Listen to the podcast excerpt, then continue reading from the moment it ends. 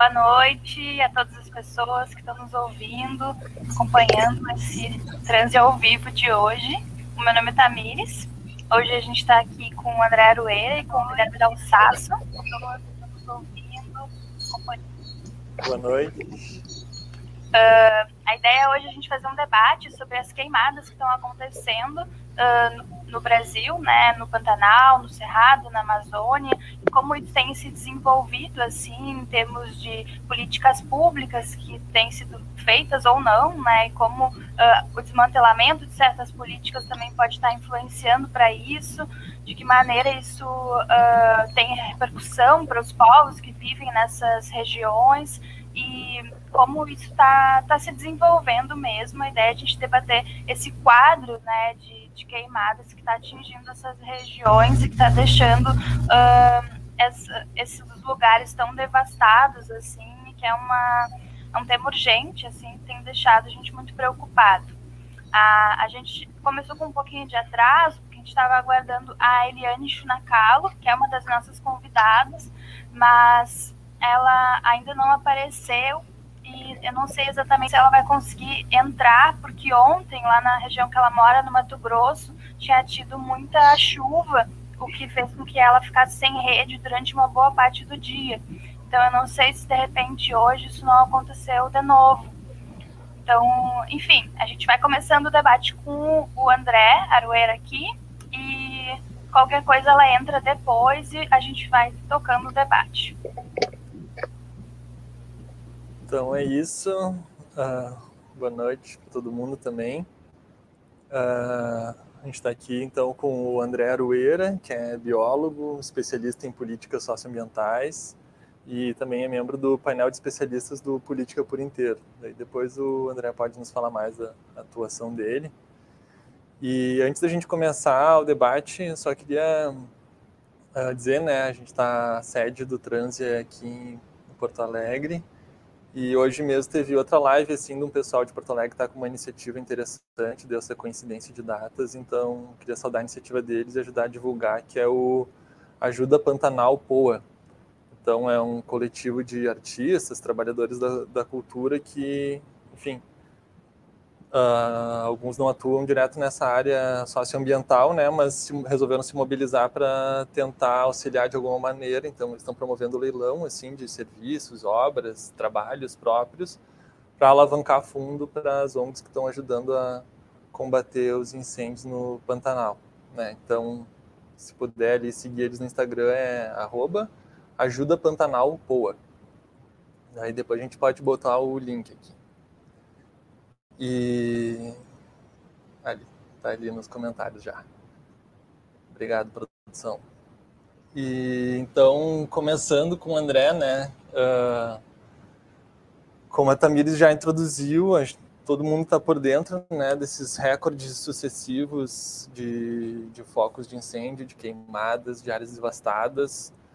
Uh, isso dá pano para muito assunto, né? Mas acho que uma coisa bem central que salta aos olhos é como isso vem sendo promovido assim, né, pelo governo federal, pelo governo Bolsonaro, pelo antiministro Ricardo Salles. E o André é especialista em políticas, às vezes a gente fica assim, né, uh, vendo esse desmonte, mas se não percebe o quão meticuloso foi todas as ações do, do Ministério do Meio Ambiente desde o dia 1 de janeiro de 2019 para promover esse espetáculo tenebroso que a gente está vivendo aqui. Então a gente queria começar aí com o André, que no Twitter divulga muito, né? Aponta muito isso, assim, uh, de todas essas ações que o antiministro vem promovendo. Então, André, se quiser fazer aquela síntese, fica à vontade aí. Vamos começando o formato bem livre de bate-papo. Beleza, obrigado Guilherme, obrigado Tamires. É, pergunta simples, né? Tudo que tem feito o governo para a gente chegar no, no estado que a gente está. É, não, como o Guilherme falou, eu sou biólogo, trabalho, eu estou trabalhando com políticas públicas ambientais aí há uns, uns 10 anos, vai, desde quando começou aquela loucura ali do Código Florestal, então acompanho bem de perto essas questões de, de política ambiental desde então. E como todo mundo, bem assustado, né? Bem é, é, temeroso do que está sendo feito, do que, que vai acontecer, como é que vai ser o futuro, né? Porque aí, como você falou, Guilherme, a gente está num momento que é, acho que é uma tempestade perfeita, assim, de a gente juntar questões que, que aconteceriam independentemente desse governo, né? Então a gente tem um, um, questões das mudanças climáticas entrando com mais força nos últimos anos. Então a seca no Pantanal, por exemplo, é um fator que a gente já está é, tá vendo isso bem claramente. Só que a gente junta tudo isso, que já, que já são coisas que a gente traz, né, de gestões passadas e de acumulado é, da história do Brasil, da, da, história que o Brasil faz essa gestão ambiental e como cuida é, do meio ambiente. E a gente junta isso com um governo que faz tudo, promove tudo que promove, né? Então, é, acho que é uma tempestade perfeita de que é, a gente a gente teria problemas de qualquer forma, mas eles são, todos, eles são acentuados de, de maneiras diversas. Né? E aí eu acho que é, fica tudo muito na figura do Salles, né? O Salles, ele às vezes ele é meio que o vilão de história em quadrinho, mas às vezes é esse cara, esse bobão que está xingando o ministro da, o, o xingando o ministro, está xingando o presidente da Câmara de Onho. É, e o Salles, ele é culpado de muita coisa, mas a gente sabe que muita coisa é também é, é conjuntura do governo, né? Ele está ali, não, não, tá, não foi à toa que ele foi escolhido, é, ele não tem bagagem ambiental, ele foi escolhido pelo histórico dele no estado de São Paulo, foi arrancado do, do governo estadual pelo Ministério Público, e, sei lá, às vezes eu fico pensando como é que foi a primeira conversa do, do Bolsonaro com ele, né? O que, o Bolsonaro pediu para ele, né?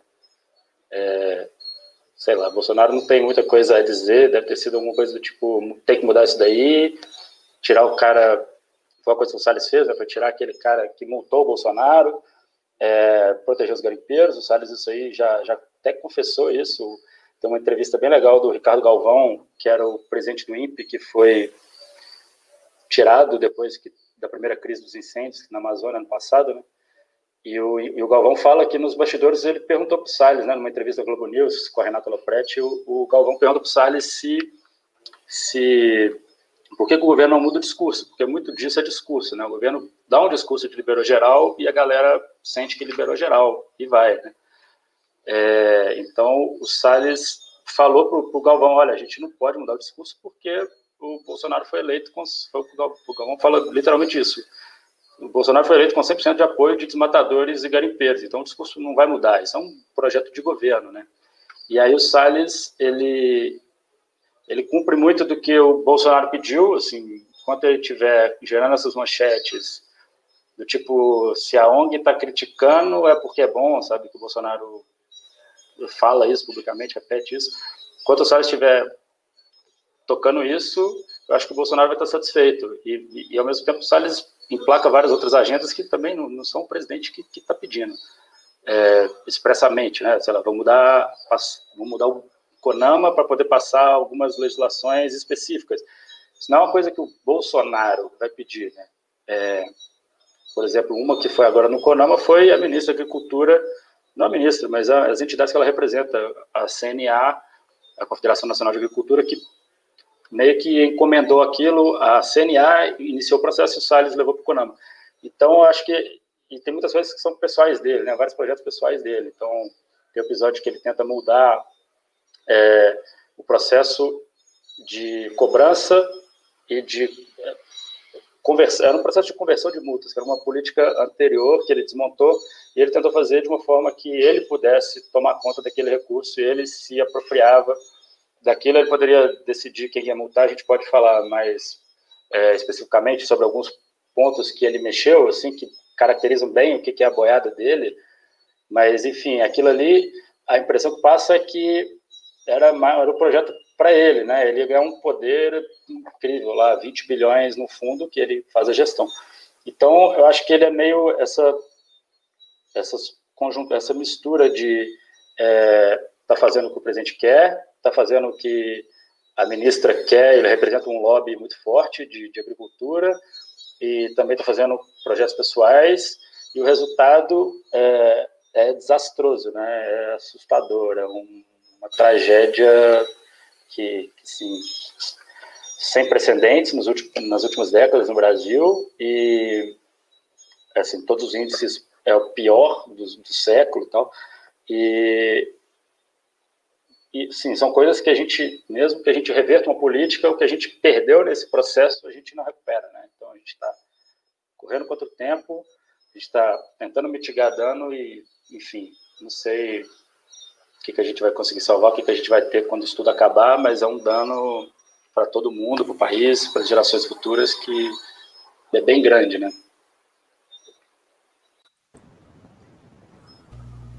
É, é bem importante isso, assim, né? Uh, trazer essa conjuntura, assim, porque, como tu falou, né? Fica muito na figura do Salles. Uh, tem a possibilidade dele cair, inclusive, essa semana, né? Tem o pessoal especulando que, que, pode estar se desenhando, né? A condenação, o afastamento dele. Mas uh, tem esses fatores conjunturais e o conjunto da, conjunto da obra que, que já produziu, né? Mas eu queria te perguntar assim desses pontos marcantes assim, né? Porque o Pantanal acho que chamou a atenção do, do país inteiro esse ano com muita força, a Amazônia já tinha chamado ano passado.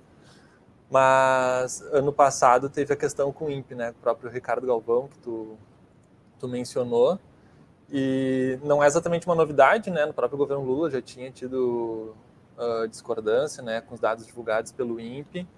Mas se tu pudesse então retomar do, do ano passado assim, uh, qual tu acha que assim o marco número um assim de ataque do, do Ministério do Meio Ambiente à estrutura de, uh, de políticas socioambientais, assim, né? Por onde começou? Porque o que a gente vê hoje é, por exemplo, essa semana passada que ele, ou retrasada, que ele falou que não tinha mais recurso, né? Que o Obama não tinha mais recurso.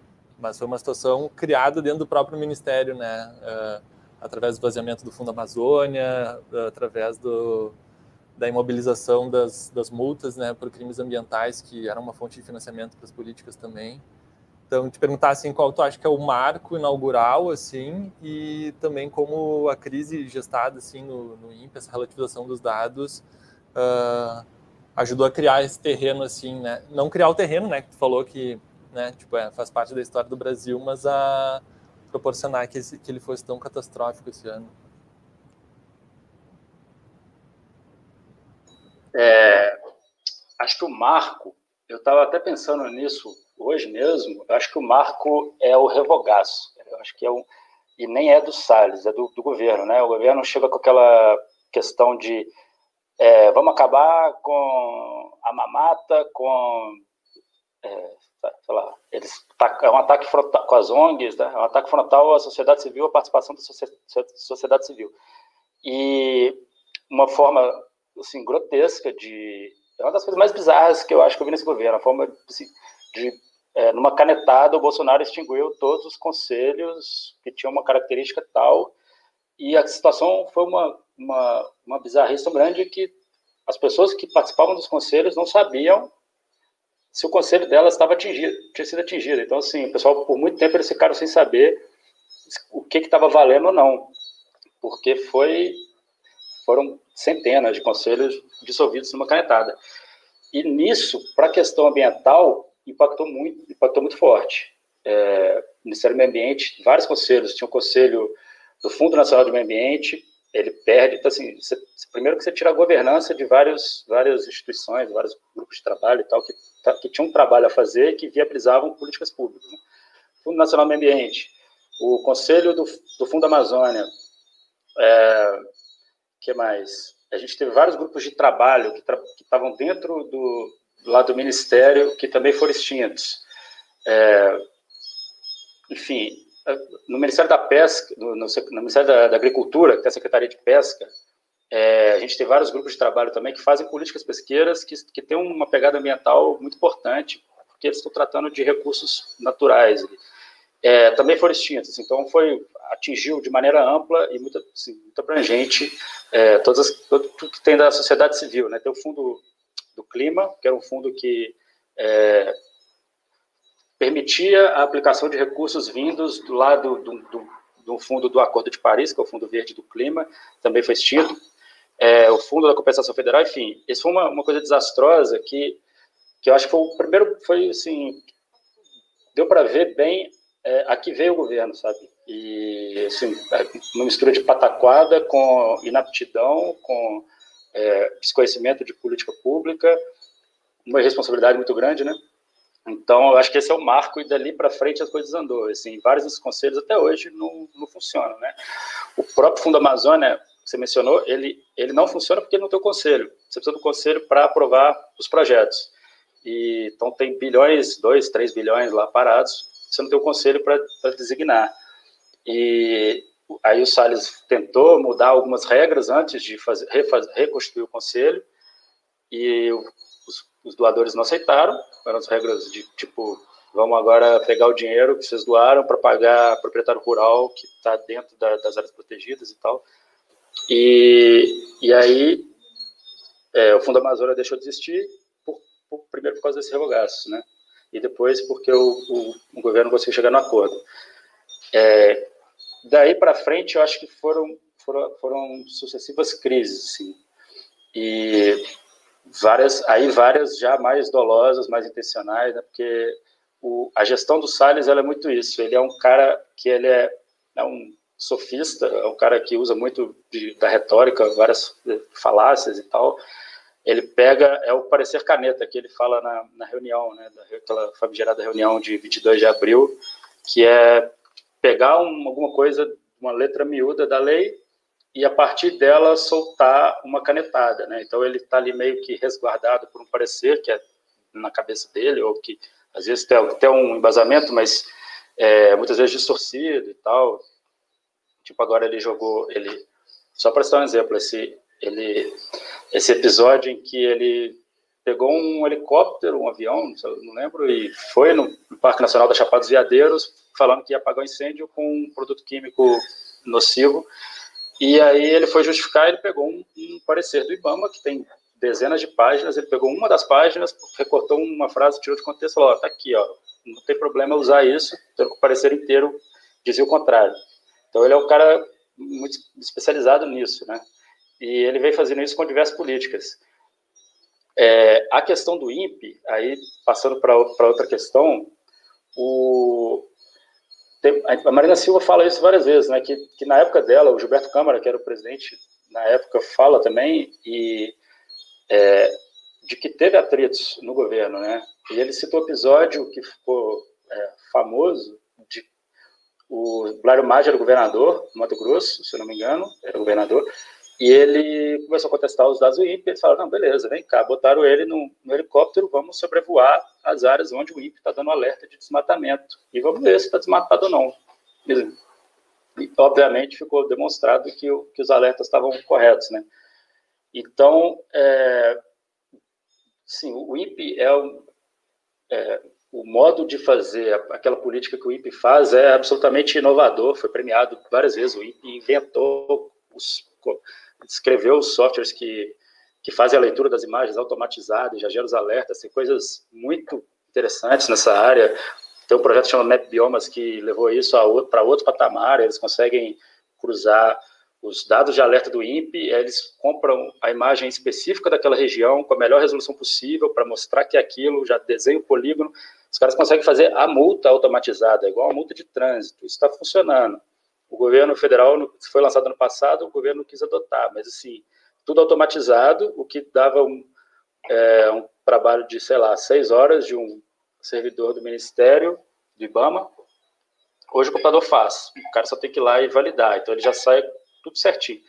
É, então, é uma área que, que é uma tecnologia avançadíssima, uma tecnologia pioneira do Brasil, uma coisa que era um orgulho, sim, do Brasil, né, uma tecnologia nossa, inventada, e, bom, ela vai conflitar com vários interesses e vai acontecer esse tipo de coisa, né? Vai contestar os dados do satélite e, e, e não tem o que fazer, né? O satélite está ali, só, não tem só o INPE fazendo isso, tem vários, vários lugares. É, é um meio que um beco sem saída que o governo está tentando se meter, vai comprar satélite, enfim, não vai conseguir esconder essa informação. É, funciona por um tempo como distração, vai empurrando com a barriga, mas eu acho que vai chegar num momento em que não vai ter o que fazer, né? A questão é aonde que vai parar? Se vai parar com boicote internacional, se vai parar com é, queda de ministro, com problemas maiores para presidente, se vai parar com qualquer outra coisa, né? Acho que é, que isso não tem um, um, um fim, não tem um, uma solução para o governo de negar isso, não, não tem. Né? André, uh, eu estava pensando assim que, inclusive por isso que tu trouxe agora no final, uh, um dos discursos do Bolsonaro foi esse ano durante a Assembleia Internacional da ONU, né? Em que ele tenta de, uh, minimizar assim essa, isso que está acontecendo, né? Todo o aumento do, do, dos focos de incêndio no, no Pantanal, como isso foi totalmente exponencial nesse ano e ele tenta culpabilizar, inclusive, os povos indígenas e tal, fala de uma maneira muito, né, uh, muito pejorativa com relação a esses povos e tipo coloca também que uh, estão sendo feitos esforços para diminuir a, as queimadas e para apagar as, as, queimadas e tal, uh, como se o governo estivesse realmente se responsabilizando por isso que estava sendo feito, enquanto de outra parte aparece todo um setor que está mobilizado para isso. A gente vê relatos de brigadistas que estão trabalhando nesses locais que, uh, que dizem que não tem né, espaço suficiente para atuar, que não tem investimento suficiente para isso. Então, pensando assim, né, tendo contato por meio de algumas narrativas das pessoas que estão atuando nesses locais e ao mesmo tempo ver o discurso que o governo está uh, colocando, inclusive a nível internacional, uh, queria te perguntar como é que tu vê assim a, a repercussão disso internacionalmente, sabe? De que maneira essa imagem está passando uh, do que está acontecendo aqui, porque assim às vezes me parece que nem sempre isso está sendo visto, inclusive pelas, pelos brasileiros, e talvez uh, pela maneira como o governo está conduzindo e tentando minimizar a, a situação, esteja uh, sendo visto de uma maneira mais deturpada ainda internacionalmente. Mesmo que a gente saiba né, que outros recursos em termos de meio ambiente estão sendo deixados de ser investidos no Brasil, uh, enfim, tudo isso, assim, como é que tu está vendo essa questão? É, esse, esse discurso da ONU, ele é, ele é bem emblemático, ele mostra muito, muito claramente qual é a estratégia que o, que o governo resolveu adotar. Né? Primeiro que é, é uma mistura de falácias com resultados antigos que não, que não são do governo dele, com uma porrada de mentira, né? E ficou é, bem claro que o discurso dele nem foi para fora, ele foi para a ONU, mas para falar para o público doméstico dele é, a gente está vendo um, um acirramento é, com, das questões que são de, de, de, política externa, que são de comércio internacional, é, várias ameaças, vários movimentos que são contrários ao que o Brasil faz e, e que o Brasil não está muito preocupado em, em realmente atacar o problema ou entender o problema. E aí o, o, discurso do Bolsonaro acho que ele vai muito vai muito nesse sentido. Então você vê ele falando que ah, o Brasil é o país que mais preserva. Né? Se isso fosse, na verdade, em, por nenhum é, aspecto que você tenta analisar. Se fosse verdade, são resultados é, antigos, né, de outras gestões que o Brasil trouxe. Então, ele traz lá quantas áreas protegidas, quantas, é, quanto tem de, de floresta dentro de é, propriedade privada e tudo mais são coisas que a gente, a gente conquistou é, no passado e que não são objeto das políticas atuais. Mas aí mistura com, sei lá, não precisa. A, a ministra fala muito que não precisa desmatar uma árvore para produzir, o agronegócio não precisa da Amazônia.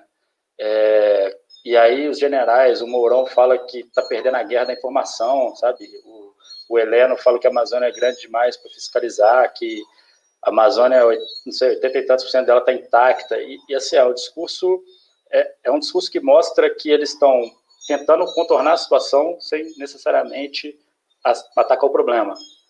Qual é o problema? Os índices de desmatamento explodiram, as queimadas explodiram, o ministro fala, assume publicamente que vai passar, publicamente não, porque a reunião era privada e depois vazou, mas fala abertamente ali que vai passar boiada e que tem que aproveitar que está todo mundo distraído para fazer isso. É, então, o, o, mundo vê, né? o mundo inteiro está vendo. A gente tem É, as, as matérias que saem em jornais estrangeiros são excelentes. Assim. Quem quer acompanhar a política ambiental, metade do tempo tem que estar lendo matéria em inglês. As coisas que saem nas, na, na, nos veículos estrangeiros são muito, os caras são muito bem informados, eles têm é, grupos de, de, pesquisa dentro do Brasil. Então, não, assim, você não vai enganar esses caras, né? Igual eles estão querendo semana que vem. É, querem botar os caras no avião e levar de Manaus para Boa Vista. Claro, Manaus para Boa Vista só vai sobrevoar a terra indígena. Você não vai ver. Você vai ver uma rodovia, que foi a rodovia que os militares construíram, destruindo, dizimando os, os Waimiri Atroari, é, no meio da década de 70, final de, no começo da década de 80, e, e só. E ali, ali é um vetor de desmatamento, mas o resto é terra indígena, está tudo protegido. Então, ele quer levar, ele acha que ele vai botar os embaixadores ali, os embaixadores vão voar, ficar vendo tapete verde, e vão achar que está tudo lindo na Amazônia. É, é assim, é, chega a ser é, risível a, estratégia, esse tipo de estratégia. A gente, é difícil acreditar que eles estão levando esse tipo de coisa a sério. E então, eu acho que esses caras estão muito bem formados. A gente tem movimentos que são que não, não vão parar mais, movimentos de, é, de, as empresas cuidarem de questões ambientais, de, de verem emissão de, de gases de efeito estufa, é, de terem salvaguardas até, até sociais, salvaguardas de, de gênero, de contra racismo, é, de representatividade, esse tipo de coisa, é, é, um, é um caminho que não, não vai voltar. Então, a gente está apostando tudo num, numa coisa que não tem muito futuro, assim. É, a não ser que o Trump ganhe, ele ganha uma sobrevida de quatro anos, tenta a reeleição e, e pronto, cumpriu os oito anos dele e vai fazer qualquer coisa, né? E, e aí para ele, talvez a missão esteja cumprida. Se a gente está pensando em, em futuro, em projeto de país, não faz o menor sentido, né?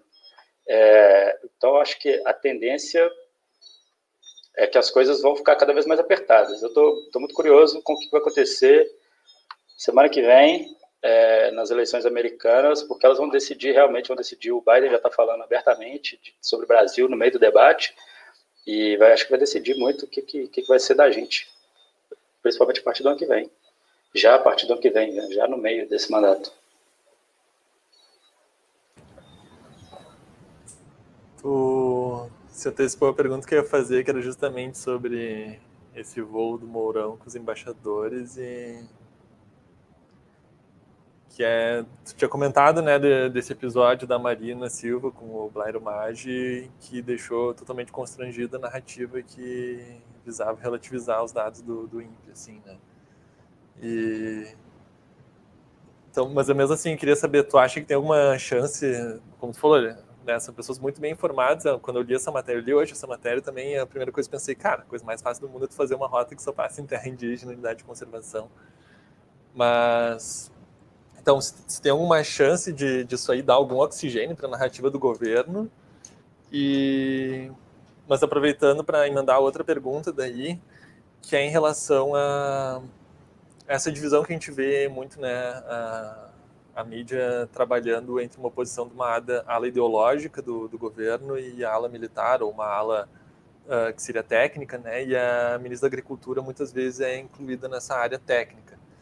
E também uh, em relação a isso, a gente sabe que talvez eles representem grupos de interesse uh, distintos, mas que tem um reposicionamento do próprio agronegócio brasileiro, né? Um setor que às vezes chamam de, de mais moderno, assim, o que faz a gente, porque, né? Quando tu vê a União Europeia reagindo, o acordo União Europeia Mercosul, né? Uh, subindo no telhado, assim, tu pensa qual é a sustentabilidade desse projeto de destruição para para alimentar essa ala mais retrógrada ali do, do agro, do Ana Garcia, assim, e, bom, a gente antecipou também falando da, de quão, quão decisivo vai ser uh, as eleições dos Estados Unidos, mas em termos de conjuntura interna também, uh, o quanto acho que tem uma fração do agronegócio está disposta a, a, a, comprar uma briga assim contra né, as políticas de destruição, ou quanto às vezes é uma fachada os interesses de fundo desses dois grupos estão sendo preservados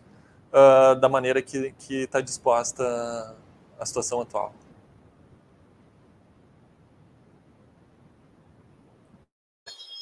Tá.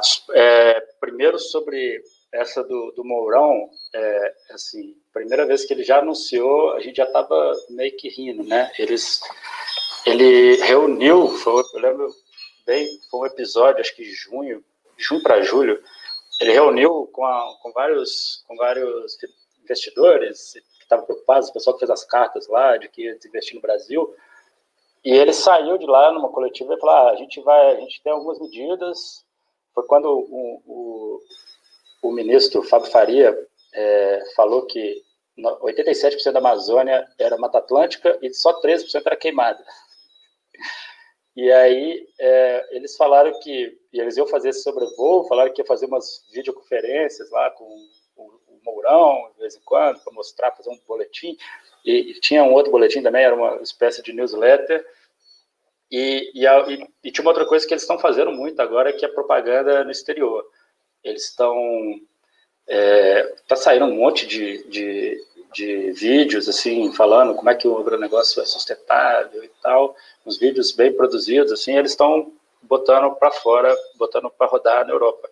Tem até um que o Fakebook Eco, que é uma página que, que combate desinformação, que faz checagem de, de coisas ambientais, eles eles foram pausando o vídeo e explicavam e davam um contra-argumento, explicava por que, que aquilo era uma mentira. Acho que eu recomendo todo mundo a, dar uma olhada no Fakebook Eco, que é um, esse vídeo ficou muito legal, tem uns cinco minutos lá, e eles vão mostrando todas as falácias. Então, a única coisa que parecia fazer algum sentido é, é propaganda e é, é, basicamente aquilo que eu já estava falando, assim, de os argumentos são aqueles de é, a Amazônia está intacta, a gente é o que mais preserva, essas, essa retórica aí. Então, assim, acho que nenhuma chance de funcionar.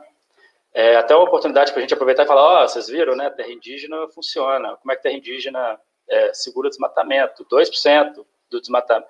É, das terras indígenas do Brasil estão desmatadas, só 2%. Você pegar todas as terras indígenas, só 2% de desmatamento. E é, que, é um número que nem se compara com, com outras coisas. E você pega o mapa de Roraima, é, você vê um monte de quadradinho verde no mar de, de é, espinha de peixe, né, que é um, as estradinhas com as vicinais, elas vão fazendo uma espinhazinha de peixe, umas áreas urbanas e tal. O quadradinho verde é terra indígena, ou eventualmente uma unidade de conservação, mas as unidades, nem, nem as unidades de conservação são feitas para proteção da biodiversidade, elas têm, é, elas têm alcançado o mesmo nível de eficiência que as terras indígenas, pelo menos até 2018, que de lá para cá a coisa foi embaralhando, né? É, eu acho, é, assim, eu acho que vai ser tratado como o que é, uma piada. Assim. Tem, acho que ninguém vai levar a sério, vai ser legal para quem passeou ali, sobrevoou aquela florestona, e, e é isso, né? É, sobre os Estados Unidos e, e o agronegócio, o, eu acho que essa eleição ela vai ser muito decisiva porque os Estados Unidos vai, vai mudar, né? vai mudar essa relação. Não sei, quem quiser aprofundar nesse assunto, eu vou fazer um, um o Jabá, é, do grupo que eu participo, que é o Política por Inteiro, que a gente faz monitoramento, porque depois que entra esse governo, a gente tem que fazer monitoramento de diário oficial e de atos do, do, do, legislativo e tudo, a gente tem que fazer diariamente para poder acompanhar, né? porque é boiado, o Salles é, corre o risco de sempre passar alguma coisa despercebida. Então, o Política por Inteiro vai fazer uma live na terça-feira, dia 3, é isso? Deixa eu ver. Terça-feira, terça dia 3, acho que 10 e meia ou 10 da manhã, é, sobre essa conjuntura da, da, do que, que, a política americana, o que, que a eleição já vai ter com os resultados bem adiantados, o que, que o, é o último dia, é, o que, que a eleição vai significar. O Biden já falou em dar dinheiro para a floresta, com certeza não vai ser do jeito que o Salles quer, então o governo ele vai ter que, se ele quiser esse recurso, ele vai ter que criar uma, uma, uma instância para receber, uma governança, que é o que a gente tinha no Fundo Amazônia, o que a gente tinha é, no Fundo do, do Clima, outras é, outra, essas, é, como é que eu posso dizer, não, não instituições, mas essas é, articulações, esses entes que fazem a administração desse recurso, enfim, é, a gente vai ter que criar, vai ter que ou voltar com o Fundo Amazônia, sei lá, para a gente poder acessar esse recurso. O Fundo Amazônia, por exemplo, foi extinto porque o governo da Noruega é, não queria é mais é, não queria aceitar as mudanças de regras, né? Então, eu acho que vai vir com regra parecida. E se o governo quiser mudar a regra, quiser o Salles monopolizar o recurso, o Salles botar só os capachos dele, como ele faz em todas as coisas, né? Tem coisa no. Só um parêntese, mais um parêntese, no ICMBio, ele está querendo fazer um grupo de trabalho para reavaliar o, ICMBio. Ele botou policial que estava no massacre do Carandiru. O outro, o resto é, sei lá, o coronel que trabalha na rota em São Paulo. Esses caras estão avaliando se o ICMBio deve continuar ou não. Então, é o jeito que ele faz as, as, a governança das coisas. Então, talvez ele receba o recurso. É, não, eu acho que com o Salles não tem como é, o Salles está lá. Mas, enfim, se a gente conseguir criar o um mecanismo, a gente vai ter essa oportunidade. Senão, o Biden, pelo que ele está falando, não vai, não vai, é, vai criar sanções. Aí eu não sei exatamente o que, que ele está tá planejando. E com certeza vai ter um movimento muito forte em questões climáticas. É a nossa última chance de dos Estados Unidos entrarem com força, né? A gente tem os estados com força, mas o, o país é, com o governo federal puxando é diferente, né? E se não entrar agora, daqui quatro anos vai ser bem complicado, vai ser meio tarde. Então, é, vamos lá, vamos torcer para o Biden e torcer para que ele puxe esse, esse carro aí. E o Brasil vai ter que entrar, vai ter que entrar na onda, porque começar comércio de carbono vai começar é, é, mais forte, sim, vai começar é, questões de, de, de, protecionismo entre países com, com salvaguardas ambientais e climáticas, isso tudo o Brasil vai ter que entrar na roda, é, o agronegócio vai ter que entrar na roda, ou então vai começar a perder mercado, as empresas, a Petrobras vai perder valor, isso é, é incontornável. A Petrobras vai perder valor rapidamente nos próximos anos, os analistas já estão falando isso, não está nem um pouco preparada. O governo soltou um plano de desenvolvimento para 2031, falando em explorar o pré-sal, isso está completamente fora do que, do que o mundo está mirando. Acho que a gente vai ter que andar. É, é uma pena, né? Porque o Brasil tinha tudo para ser líder. O Brasil foi líder por um tempo. O Brasil tem. É o Brasil é o que mais tem a perder, tem a Amazônia, né? E tem todos os potenciais que a floresta tem. É, o Brasil podia ser um dos, um dos, modelos do mundo de como fazer esse mundo de baixo carbono e colocando a sustentabilidade com força e tal, e inovar muito. É, a gente vai ter que seguir, vai ter que só seguir o que a galera está fazendo e torcer para dar certo. Aí, é, com o agronegócio, acho que já também já é uma outra discussão bem grande, né? O que, que é o agronegócio e o que, que eles estão fazendo nesse governo? a gente vê mais ou menos claramente que, que são existem dois tipos assim de agronegócio. A gente tem esse que é exportador, que são as traders de, de commodity, que os grandes frigoríficos, na, maior parte das vezes, que tem uma preocupação maior porque eles estão exportando, né? Então, eles estão é, preocupados com o produto vai ser recebido e se eles vão perder mercado nesse, nesse meio tempo. E a gente tem um outro agronegócio, que é esse que você falou, Guilherme, do Naban, e eu boto a Tereza. A Tereza, ela fica ali nos dois, mas eu, é, eu, eu, particularmente, eu boto, muita gente não bota, eu boto ela no grupo, na ala ideológica, eu boto ela no, na, na galerinha do Naban. E que é essa galera que eles eles são alegadamente agronegócio, mas aquela uma pegada mais pecuária que eles não estão no debate para fazer políticas agrícolas, eles não estão no debate para ver exportação.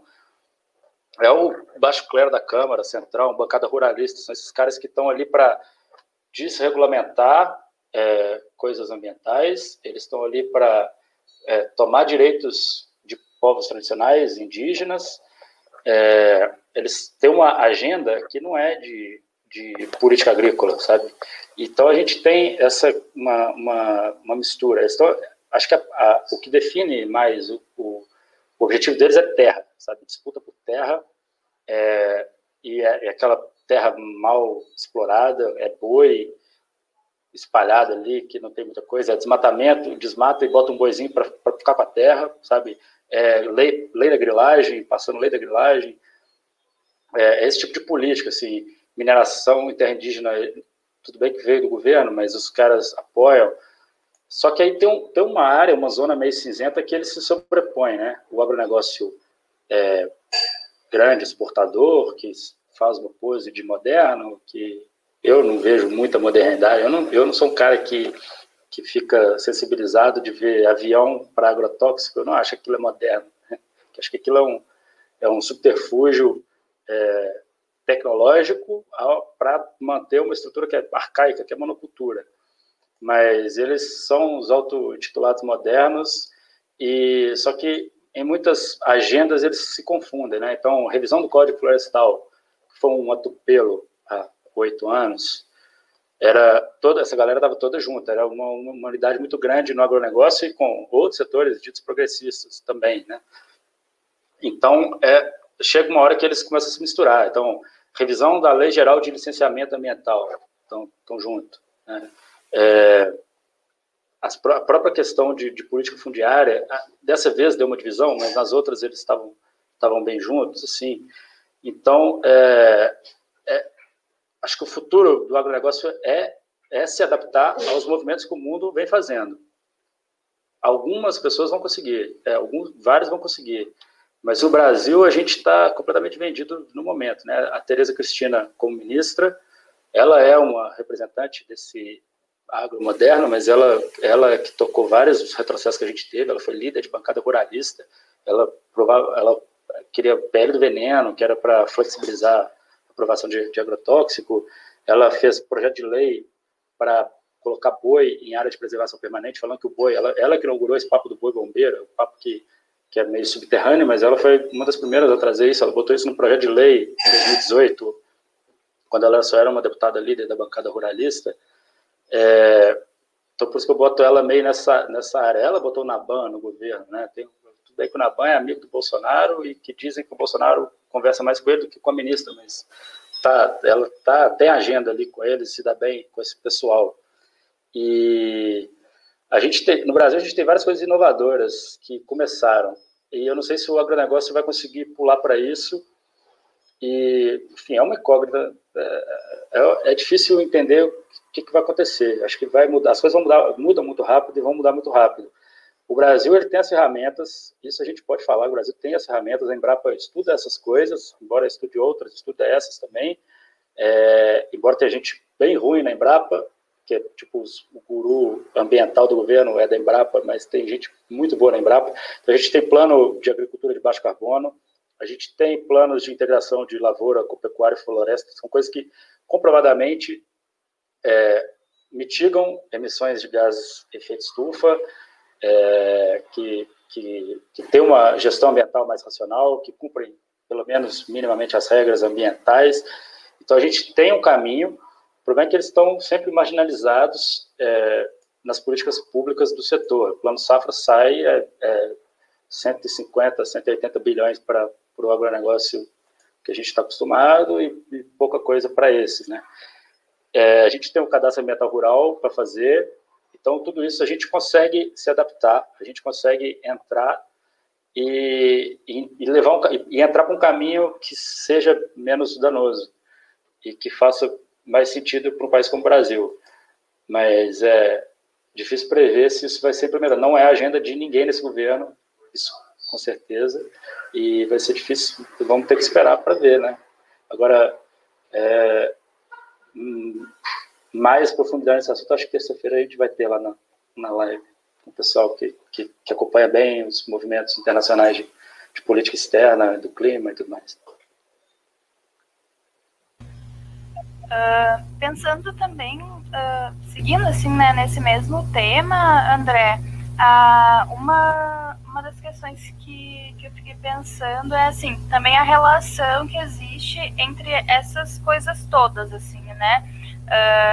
o desmantelamento de certas políticas públicas, não só com a publicação de novas legislações, alterações de normativas, enfim, mas também uh, com esse esvaziamento por dentro, né? E daí, tipo, afastando o, a sociedade civil dos espaços, né? A sociedade civil já não tem mais espaço no CONAMA, por exemplo, um, né? Poxa, algo super importante e, e o quanto isso também se relaciona uh, e vai ter repercussão em outros espaços, inclusive no agronegócio, né? Quer dizer, uh, se esses espaços e se essas, esses tudo isso uh, vai se desmantelando, se essas políticas vão ficando sem, com menos fiscalização, inclusive pela sociedade civil, uh, é muito mais possível avançar em termos de, de agronegócio sem ter fiscalização nenhuma uh, dessas terras, justamente, que estava tratando, que se disputam. Então, pensando assim que talvez uh, se tem um apoio internacional uh, ou numa perspectiva de talvez ter apoio internacional uh, mais para frente, queria te perguntar se tu pensa que, que é possível que talvez esses apoios dessem um fôlego assim para esse movimento da sociedade civil que nesse, que nesse momento assim tá, tá muito à margem, né, e que está sendo muito atacada no, no, sentido de participação mesmo por esse governo, já que todo todo esse já que todos esses movimentos do governo demonstram mesmo um projeto projeto político, né? Então, uh, como tu vê assim a possibilidade uh, de, um, de um fôlego para para os movimentos do, da sociedade civil nacionalmente, assim. Acho que você, acho que você tocou um ponto que é, que é, é primordial, que é meio como a coisa opera, assim, antes de entrar na, na questão da, da sociedade civil, que é essa diversidade de formas com que o governo consegue minar é, os, a organização que a gente tinha e as políticas públicas que a gente já tinha estabelecido, né? Então você vê que o, o é, é, aquilo que eu estava falando que o Salles ele é meio que especialista nessa coisa de, de pegar as letras miúdas e parecer caneta, parecer caneta. Por exemplo, é, para desmontar o IBAMA, em 2019 inteiro, a gente teve 20 superintendências do IBAMA que não tinham chefia. Então, é, as chefias tiraram, nem estou falando que os chefes eram bons, mas eram chefes. Então, ele, é, não eram bons mesmo. Eles tirou, tirou os chefes num, momento que entrou no governo, tirou os superintendentes, e não colocou ninguém. Então, como é que você vai fazer é, planejamento de operações, como é que você vai fazer, é, como é que você vai implementar as políticas ambientais com os órgãos quase 20 de 27 superintendências acéfalas, né? É, é uma forma criativa. É, outra coisa que ele faz muito é, é ir atrás de servidor. Então, a gente tem assédio, tem processo administrativo, constrangimento. Teve um evento no, no Parque Nacional, aí no Sul, não sei se pelo sotaque que eu estou vendo que vocês estão no sul. É, é, Tavares, perto de Tavares tem o Parque Nacional da Lagoa do Peixe. É. Isso, é, é. Mostardas. Município de Mostardas. É Mostarda e Tavares, exatamente. Eu nunca fui lá não, mas eu já passei perto. Ele foi lá e, e aí fez uma reunião, convocou os ruralistas lá, o Raiz, aquela pessoa maravilhosa, estava lá, o senador gaúcho, que falou que os gays, índios e quilombolas são tudo aquilo que não presta, né?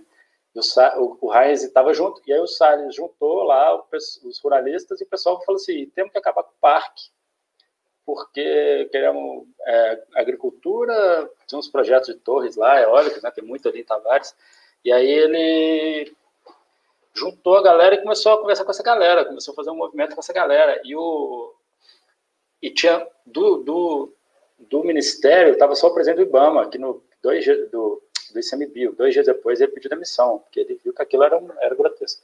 Que era um cara sério, assim, que, que era o último sério que teve é, desses que foram indicados pelo governo. E aí os servidores não estavam, e aí o Salles anunciou para a galera, assim, vou meter processo administrativo em todo mundo. E, e, depois a gente foi saber que os servidores nem foram convocados para a reunião, o pessoal que trabalha no parque, a reunião sobre o parque, para com os apoiadores da, da destruição do parque, e eles não foram, e o, e o Salles, se eu não me engano, ele foi, ele foi lá e colocou, deu processo administrativo em todo mundo. Tem outro caso muito legal, legal, muito elucidativo, que é bem informativo, assim, que é legal de contar porque as pessoas perceberam, todo mundo já percebeu, mas na época foi muito chocante que o Salles foi no IBAMA, no Rio de Janeiro, os servidores não estavam, eles estavam numa reunião, e ele foi passando, assim, tinha umas pessoas só, ele ia lá olhar o que está fazendo aí e tal, esse tipo de coisa meio que constrangendo. E tinha um cara que tinha um cartaz da Marielle Franco na baia, uma pessoa, não sei quem que era, e o cara né, mandou tirar, deu um, um ataquezinho dele, mandou tirar, ameaçou de dar o processo e tal. E, sim, mostra muito como é que ele opera. Quando teve o vazamento de petróleo, o, tem tem uma diretoria do IBAMA que trabalha com petróleo, que fica no Rio de Janeiro, que é onde acontece uma coisa de petróleo, eles trabalham muito no licenciamento. O Salles, é, por dois meses, por, por mais de um mês, quase dois meses, ele tratou da questão do petróleo sem convocar os maiores especialistas em petróleo do IBAMA, que foram todos no Rio de Janeiro. Então, eles não foram, eles foram proibidos de ir, foram proibidos de falar. E aí, quando a coisa virou uma crise muito grande, eles tiveram autorização para ir. Então, assim, é, é tem, assim, teve a operação que teve gente, a operação foi bem sucedida, tirou o garimpo da terra indígena, ele foi, tirou os caras das diretorias, então ele opera de várias formas, é, dentro e fora, não só nas boiadas, nos decretos, nas legais que ele fala, é, de várias formas para desmontar esse aparato. Né? Então, o que a gente está vendo é, é, reflexo de todas essas coisas que, que, ele, que ele vai fazendo. O, e sobre o desmatamento, é, aí você falou um pouquinho da, do desmatamento como uma coisa do governo, ele é, meio, ele, ele é uma política do governo. Acho que tudo que o governo promete fazer, bem ou mal, ele vai influenciar positivamente nas taxas de, no aumento das taxas de desmatamento. Então não é só o Salles, não é só a Tereza Cristina, né? A gente tem o Tarcísio, ministro da, da Infraestrutura, falando de asfaltar, de meter estrada na Amazônia, de asfaltar BR, que, que, que já está desfeita há 30 anos, ele quer reconstruir a 319, vai de Porto Velho para Manaus, e assim, floresta intacta de todos os lados, os interesses da galera, muito mais do que andar de carro na estrada, é ter acesso aos lugares que a estrada vai dar. Então, a gente deve ter um processo de ocupação muito rápida ali dessa área, se conseguir. O Onyx é um cara que era um. O Onyx estava sumido, né? Muito tempo que eu não ouço falar do Onyx, não sei nem se ele está no governo. Ele foi para a cidadania, né? Ele tinha ido para a cidadania a última vez que eu vi falar também. Não sei onde é que estava aprontando. É daqui também, né? Mais um deles. É, tá, tá complicado a leva que vem do, do sul. O, o Onyx, ele recebia líder de garimpeiro aberto, é, livremente, assim, no, no Congresso, no, no, na esplanada lá. É, Paulo Guedes também fala um monte de, de abobrinha, foi para Davos falando que pobre que desmata e é, não, não, tem nem a compreensão de como é que funciona essa dinâmica, como é que é a questão econômica né, no local. E se a gente juntar tudo isso, é, pele da grilagem que está na agricultura, a ministra passou várias coisas de da cana-de-açúcar ir para a Amazônia, para o Pantanal. É, enfim, é, é, é, um projeto de governo, né? O, o, desmatamento ele vai ser um resultado de, de, de tudo isso. Assim, não tem como aí não tem como controlar o desmatamento, principalmente por causa do discurso do governo, é, se não mudar o presidente da República. Acho que a questão é isso. Vai trocar o Salles. Eu acho importantíssimo trocar o Salles. Em algum momento até achei que ele fosse cair, mas é, por causa dessas questões né, externas e tal, que também se perguntou, eu achei que ele ia cair, mas acabou que não caiu. Ele é um cara que não sabia nada de meio ambiente, mas está sabendo. E a partir do momento que ele está sabendo, ele começa a fazer as coisas que ele faz, que ele é especialista em fazer, né? Que é pegar decretozinho, portariazinha e mudar para atender interesses que ele quiser atender naquele momento, que não são, nunca foram ambientais. É, e, nossa, até perdi que, qual era o raciocínio que eu estava falando. Se a gente trocar os Salles, o desmatamento não vai cair.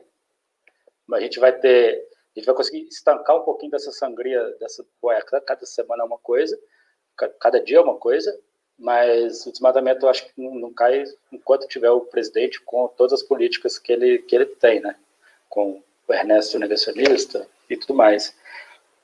E de movimentos sociais, aí eu, eu gosto de lembrar de uma fala da Marina Silva também, assim que o governo estava ameaçando extinguir o Ministério do Meio Ambiente e sair do Acordo de Paris, que foi uma coisa que foi revertida depois, é, pelo menos formalmente, mas que ela falava que a partir de agora a gente ia voltar, que aí é, é o que a questão indígena também está tá bastante evidente isso, que a gente está voltando ao que era na década de 90, na década de 80, de brigar é, lá fora, né, de fazer campanha lá fora, de levar lá para fora a nossa luta para ver se alguma coisa muda vindo de fora para dentro, e de organizações sociais. Né? Eu acho que é, é tudo uma oportunidade também. A gente tem, tem visto um fortalecimento muito grande de, de do movimento social ambientalista indígena, assim, inclusive por, por ter uma aceitação maior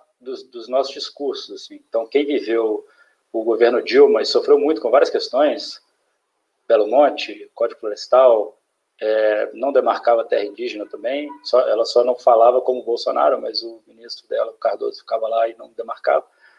É, quem viveu o governo, terra, o governo, terra, o governo Dilma sofreu, sofreu bastante também por, porque tinha uma desmobilização, né? tinha muita, muita boa parte da esquerda que hoje está tá com preocupação muito forte, muito genuína, assim, com as questões ambientais, muita gente acordando para esses temas.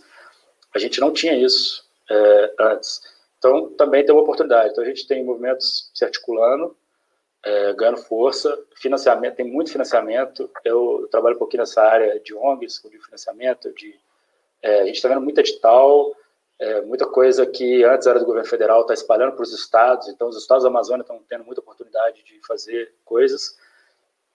É, é, o governo está quebrado, então muitos dos nossos problemas diminuíram. Né? Então a gente tinha problema de hidrelétrica grande, de grandes projetos de estradas e de não sei o que, essas coisas, é, graças às, a Chico Mendes, a Darwin, sei lá, essas coisas já estão, elas pararam, né? Imagina esse governo com dinheiro, né? O que, que não ia ser um governo desse cheio de dinheiro e com economia bem? É, então, é, eu acho que a gente está tá conseguindo retomar essas, essas lutas, a gente está com muito, muita, muitas oportunidades, mas ainda está bem difícil. Né? É um governo que não ouve opinião pública, que não tem constrangimento em ser canalha, em fazer as merdas que faz, pelo menos por enquanto. E não sei, eu, eu, não, eu não sei se a gente consegue reverter. A gente consegue segurar muita coisa, mas é, aquela, é, é aquilo, a gente bota muito da nossa luta para fora do Brasil, que também não está surtindo muito efeito, porque são coisas que demoram, são processos que demoram para avançar, para a gente sentir na pele que está tendo consequência. Mas se tem uma notícia boa, eu acho que é essa, eu acho que é a reorganização. Assim, eu que trabalho com sei lá, comunicação dessas coisas, com, é, tentando explicar algumas mudanças e tentando acordar, trazer gente para essa, essa briga, eu sinto que o interesse aumentou muito, assim, o interesse é crescente. E vamos ver, a questão climática deve entrar com força nos próximos anos, vamos ver se... Eu não, tô, eu não tenho esperança, eu tinha esperança que era o Bolsonaro sair, assim. Se ele vai ficar aí quatro anos, eu acho que a gente tem que estar... Tá pronto para 2022, principalmente. Né? E, é. Tá. Mas, não, pegando essa deixa, que é justamente o ponto que eu ia trazido antes, que tem uma retórica de, de fundo que é impressionada, assim, né, da, da velha contraposição entre desenvolvimento e conservação, como se, se fossem antagônicos inconciliáveis, assim. E aqui no canal a gente direto debate decrescimento, né? Uh, alternativas de desenvolvimento, alternativas ao desenvolvimento. Então, nem sou a pessoa que seria mais entusiasta de, de saudar grandes saltos no PIB, grandes crescimentos de PIB, assim. Mas mesmo se agarrando à categoria de PIB, né, a gente teve durante toda a década de 2000 o PIB do Brasil, do Brasil crescendo expressivamente e a taxa de desmatamento uh, caindo ano a ano, né? A gente chegou próximo do, do desmatamento zero, né? Chegou a vislumbrar um horizonte de desmatamento zero, assim, que está totalmente ligado a, enfim, essas políticas que tu trouxe aí que estão sendo desmanteladas, assim, muito do esforço da Marina Silva frente do, do Ministério do Meio Ambiente. E tu, tu trouxe aqui um pouco antes, mas queria desenvolver-se mais que acho que também as pessoas não percebem só a questão assim de do que que fica mais em evidência, né, os animais queimados, a floresta queimada, o horror que é esse espetáculo de destruição, mas que poderia ser o, o eixo estratégico de desenvolvimento do Brasil projetando o século 21 assim né? Acho que isso que é um debate que não amadureceu na, na sociedade civil. Acho que no, no imaginário popular aí, uh, ainda se vê como tipo uma escolha que tem que fazer entre preservar ou crescer economicamente. E e daí tu falou desse processo de rearticulação assim da, da sociedade civil e da talvez a esquerda uh, se reencontrando com caminhos ambientais, assim, né? E tomara que realmente não adote só com uma bandeira eleitoral, mas como um, um eixo estratégico de, de, projeto de país, assim, né? Mas não sei se podia falar um pouco mais para a gente, assim, do da, da própria potência, assim, em termos de, de alternativa de desenvolvimento, assim, da, da floresta em pé, né? Para ajudar as pessoas a enxergarem que não é essa escolha trágica que, que tem, tem que ser feita, assim, né? Não sei se foi claro na pergunta. Sim, sim. O, é, essa questão de desenvolvimento com conservação, eu acho que isso já caiu há muito tempo para a maioria das pessoas que, que, que, analisam de perto essa coisa. Por, assim, cresce, é, o que, que, é crescimento? Né? O crescimento que a gente fala, que a gente ouve normalmente é, é isso, é PIB, é crescimento de economia com mercadorias, serviços, transações que são monetizáveis e, e todo o resto fica fora, né? O, o, o teu economista, Eduardo Janetti, eu gosto muito, ele, ele faz umas alegorias assim, do tipo, ah, futuro todo mundo andar com um tanquezinho de oxigênio vai ser bom para a economia, né? Depois você destruir tudo isso aí, é porque vai ser uma coisa que entra no PIB. E, e o PIB virou meio que virou meio que virou não, né? Já vem há várias décadas sendo meio que o norte, né? Não é um meio para indicar é, desenvolvimento, crescimento, qualidade de vida, né? A gente tem vários estudos que mostram que depois de um certo patamar ele tá, ele desacopla totalmente de felicidade, de qualquer outro índice. Todos eles são meio controversos e meio é, difíceis. Não acho que não tem uma solução mágica assim mesmo felicidade, aí já entra uma discussão filosófica, felicidade, o que é felicidade, que ela, mesmo entre países e culturas, ela é muito diferente, então como é que você consegue fazer uma coisa que seja universal, que consiga capturar uma coisa em várias é, culturas e que seja universal e tal. Então, acho que essa história do PIB, é, acho, essa história de crescimento, acho que passa muito pelo, pelo, pelo que chama de PIB, né? E aí eu penso, assim, ó, eu já flertei muito com a história de decrescimento, de, de estratégias alternativas e tudo mais, mas eu acho que mesmo dentro dessa lógica, a gente tem um campo de atuação muito grande, principalmente em curto prazo. É, em longo prazo, eu acho que isso tinha que, por mim, tinha que ser descartado agora. A gente tinha que ter outros indicadores que começassem a medir esse tipo de coisa. É, e várias das coisas que eu defendo de filosofia de vida, elas derrubam o PIB no dia seguinte, assim. É, mas eu acho que tem várias coisas que, mesmo dentro dessa lógica, a gente precisa, no curto prazo, atacar.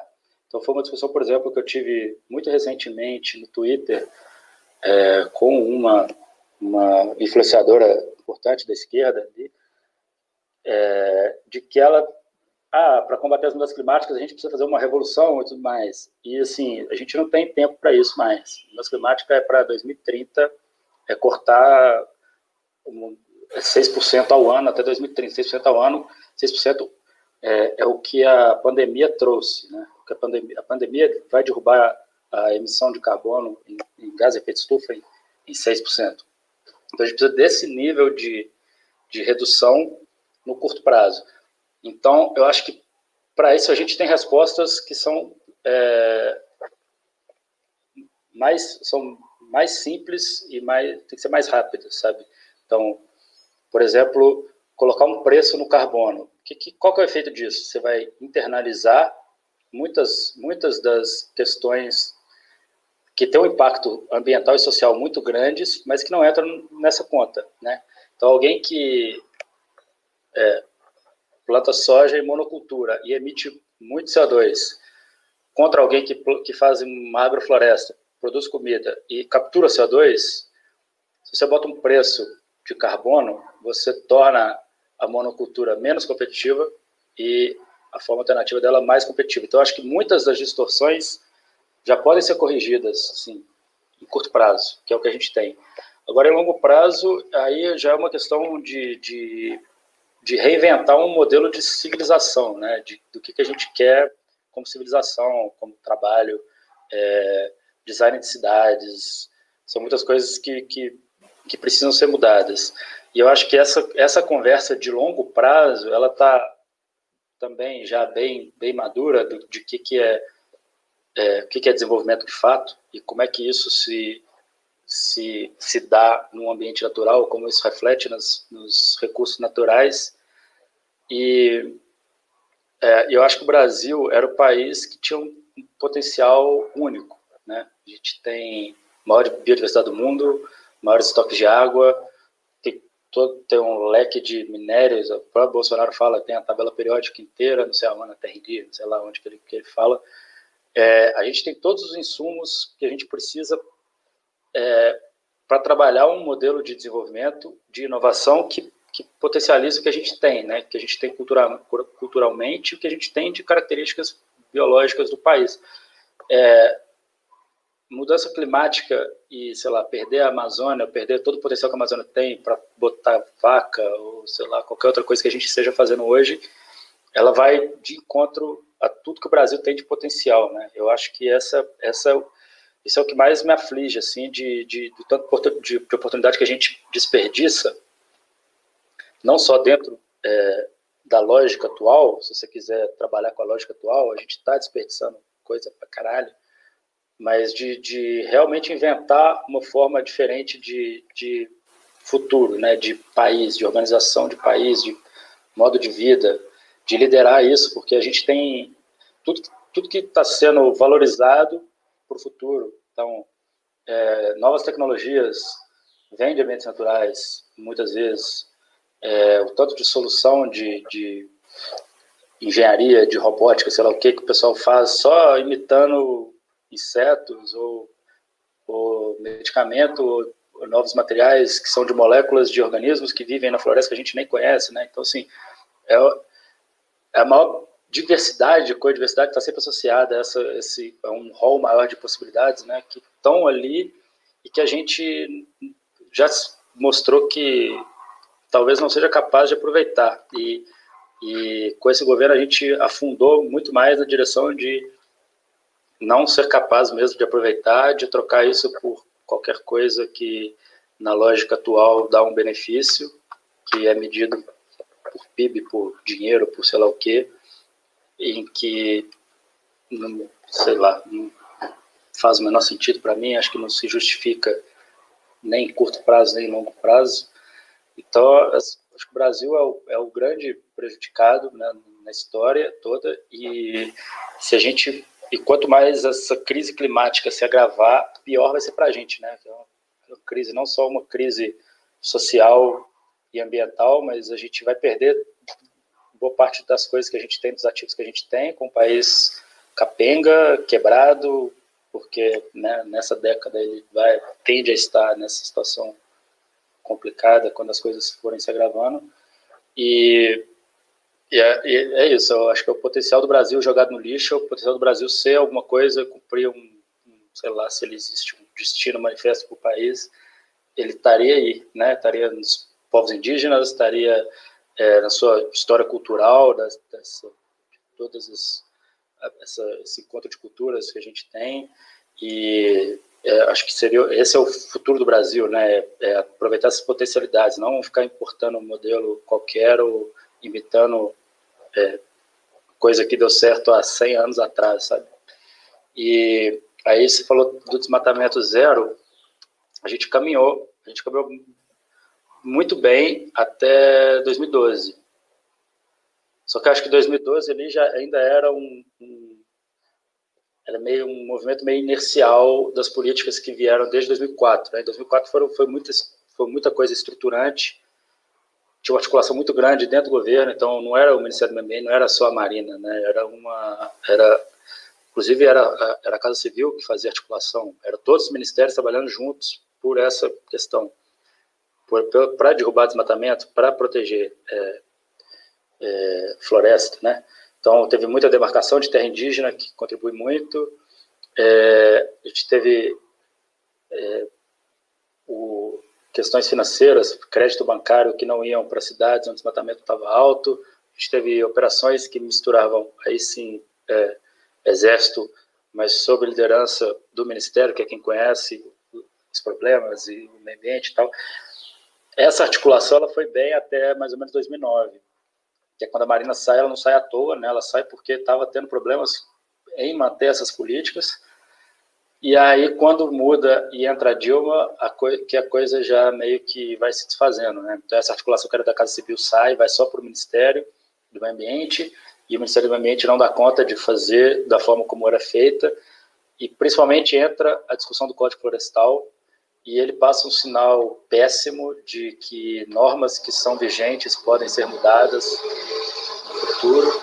Então teve uma questão de anistia muito forte e, e aquele clima de que desmatar já não é mais aceitável começou a virar, né? Então a gente, então assim, é, o Salles usa isso como argumento, assim, não faz, não faz sentido porque foi uma mudança mais suave, mas de fato começou a reverter e a gente, a Dilma entrega ela entrega, ela é tirada né, do cargo, mas quando ela sai, ela, o desmatamento era quase o dobro do que ela herdou. Né? Então ela tinha, ela herdou com quatro, quase quatro, baixando, chegando a quatro, entrega com quase oito.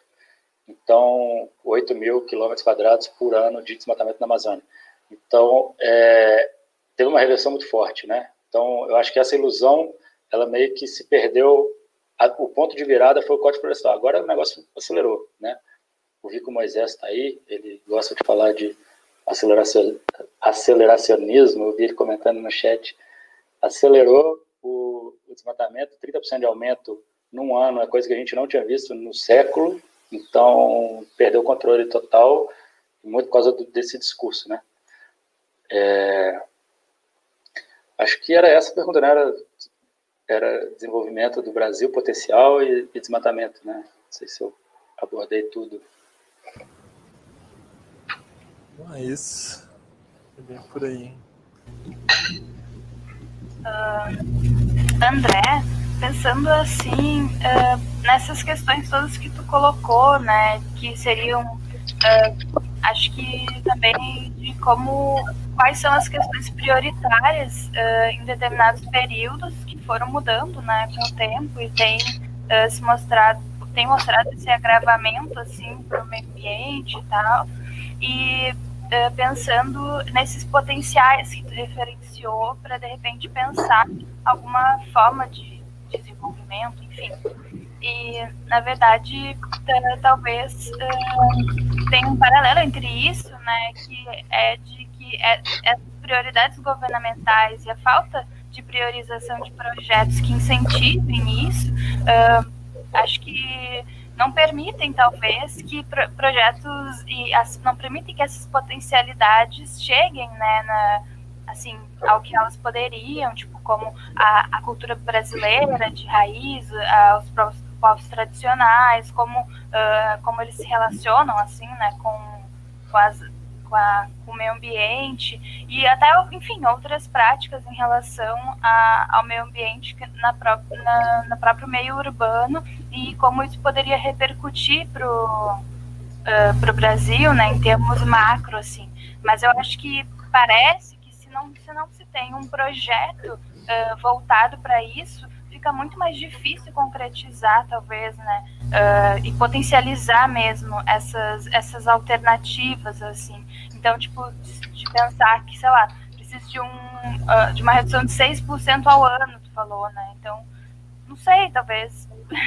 Eu não sei, para mim parece meio inviável, talvez. E também em, pensando outros aspectos, assim, tipo, esses projetos, eles, projetos que, uh, que envolvem o meio ambiente, parece que cada vez mais, assim, uh, se, se voltam para exploração, né? Olha o que foi uh, Mariana, Brumadinho, tem tantos exemplos que a gente pode pensar que foram devastadores e que, que atingiram muito as pessoas uh, que moram nessas regiões e tal. Então, uh, também aqui queria recuperar a ausência da, da Eliane para dizer que eu acho realmente que ela não conseguiu rede lá na, na, na região onde ela mora, no, no, Mato Grosso, né, na terra indígena onde ela mora, que eu acho que deve ter realmente uh, condições bem precárias de rede, enfim, só de ter uma chuva já ficou sem rede e tal, então é realmente lamentável, a gente seria muito melhor esse debate com a presença dela, uh, mas também queria conversar contigo uh, de pensar essas alternativas, assim, né, que tem muitas questões que a gente percebe que atingem tanto a área urbana, mas atingem muito mais outras localidades que uh, talvez, enfim, que são muito mais marginalizadas, então, e que vivem em condições muito mais precárias e passaram por, por situações que a gente também já acompanhou que são situações bem, bem difíceis, assim, né? Uh, tem localidades e tem terras indígenas que, uh, em função do que aconteceu em Mariana, por exemplo, até hoje vivem de caminhão-pipa. Então, são localidades que já viviam isoladas antes da pandemia e que agora, com tudo isso que está acontecendo, estão sendo muito mais atingidas e ainda mais atingidas com, uh, com, essa, com tudo isso que está acontecendo com, com as queimadas tal. Então, acho que talvez tenha uma relação nisso tudo e queria te perguntar como tu vê essa relação uh, da, de, de, dessas localidades, assim, e de como isso tudo é atingido.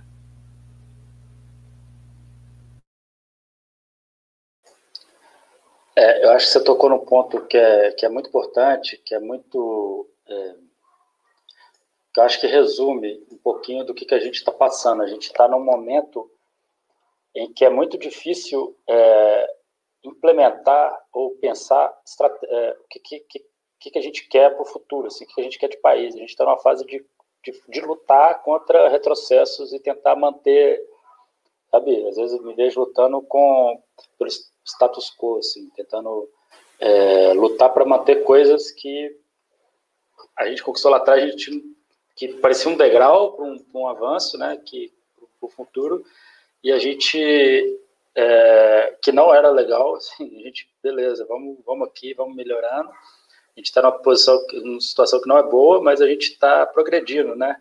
E a gente se vê na, numa condição de, de ter que lutar por essas coisas que não, não são as coisas que a gente é, desejaria. E isso eu acho que impacta muito no, no que a gente poderia imaginar de, de que, que, seria o que, que é qual é o projeto de país que a gente quer, né? que, que é o que, que é o Brasil, né? Que, que, qual que é a vocação do Brasil, o que, que a gente precisa valorizar e que a gente quer levar como país, assim, culturalmente, socialmente e inclusive ambientalmente, né? Das questões de, principalmente na Amazônia, é uma coisa que, é, que aflige muito é, são a situação das terras indígenas. É uma pena que a Eliane não, não pôde vir para ela poder falar disso assim, um pouco melhor, que são, são, são dez anos de paralisação nas políticas é, indigenistas, de paralisação da demarcação de terras, que é a principal condição que eles precisam para manter sua cultura, seu modo de vida, para ter uma segurança de, de né, como comunidade também, para enfim, para se proteger. E são questões que uma paralisação de 10 anos não tem impacto muito grande, a gente tinha que estar tá tratando agora, né? São problemas que a gente tinha que estar tá, tá endereçando e que a gente parou, a gente está paralisado, a gente não consegue reagir e a nossa luta é muito para segurar as coisas do jeito que estão, evitar, sei lá, que o cara comece a é, colocar mineração dentro de, de, terra indígena ou reverter as que já estão demarcadas. Então, a gente está no impasse de que poderia haver retrocessos. Né? E eu acho que tudo isso impacta muito é, naquilo que eu estava falando mesmo, de, de do, qual é o país que a gente quer construir, né? que tipo de valores a gente vai, vai ter, vai manter, o que, que o que, que é o Brasil, né? Que mistura que é essa? O que, que a gente é, tem nas comunidades tradicionais que a gente está perdendo ou que estão se modificando porque precisam reagir e se adaptar. É, a questão de mudanças climáticas ela vai, vai ter um impacto é, absurdo e a gente não está se preparando para isso, né? Também na, nas questões urbanas. É, a gente não tem cidades prontas para isso, a gente não tem comunidades prontas para isso, a gente vai ter alterações profundas é, climáticas que, que, impactam em questões econômicas, então essas comunidades, é, essas cidades, essas, é, sei lá, todo, qualquer tipo de assentamento humano, principalmente esses que estão é, mais vulneráveis, que vivem mais contato mais próximo com o ambiente natural, vão ter um, um, uma dificuldade muito grande de, de, se manter e de é, é, sobreviver mesmo, né? Então, a gente vai ter muitas questões, a gente provavelmente tem é, vai ter um impacto de migração muito forte, a gente vai ter conflitos por água muito forte, é, padrões de chuva que mudam. Então, assim, a gente, além de estar tá perdendo o momento, perdendo o que a gente veio trazendo, bem ou mal, nos últimos anos, a gente vinha construindo, o que a gente tinha é, várias políticas de inclusão que ficaram, que estão ficando pelo caminho, políticas de proteção também, né? E a gente está perdendo esse momento e a gente está comprometendo o que vai ser no futuro, né? Então, não só está agravando é, os prognósticos que a gente tem, como a gente está é, não se preparando para os prognósticos que a gente já tinha e pelos processos que a gente já vinha implementando, né? E, enfim, eu, eu entendo que o, esse, isso que eu falei dos 6% ao ano é uma coisa que é global, a gente, vai, a gente vai depender muito do que acontece fora do Brasil. Principalmente, assim, até porque, é, por exemplo, a gente, vê, a gente vê os incêndios hoje, Pantanal e Amazônia, eles são é, em grande parte influenciados por políticas climáticas. Não tem nada que a gente faça, nada, assim, a gente pode tirar o Salles, é, crucificar ele, tirar o governo, botar a, né, o maior ambientalista do Brasil para tocar o país.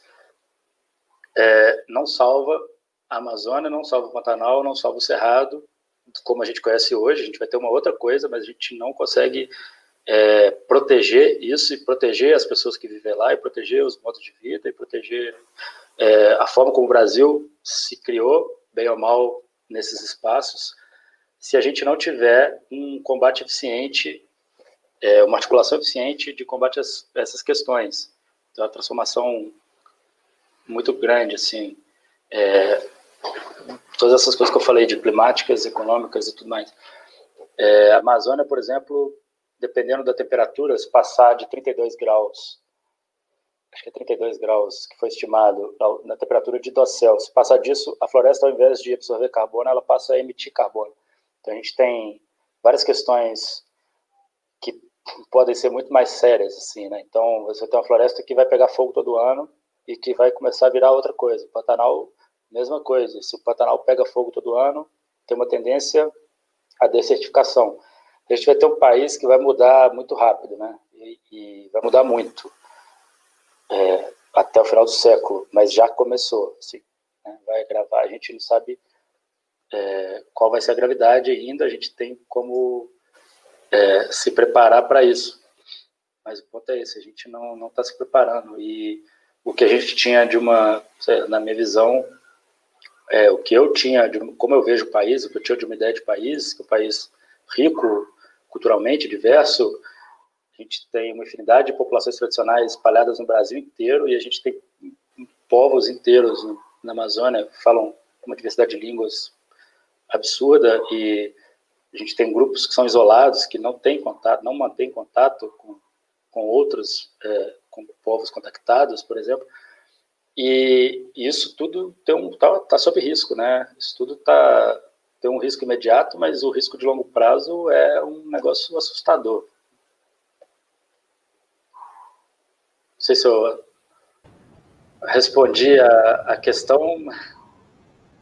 Mais uma divagação.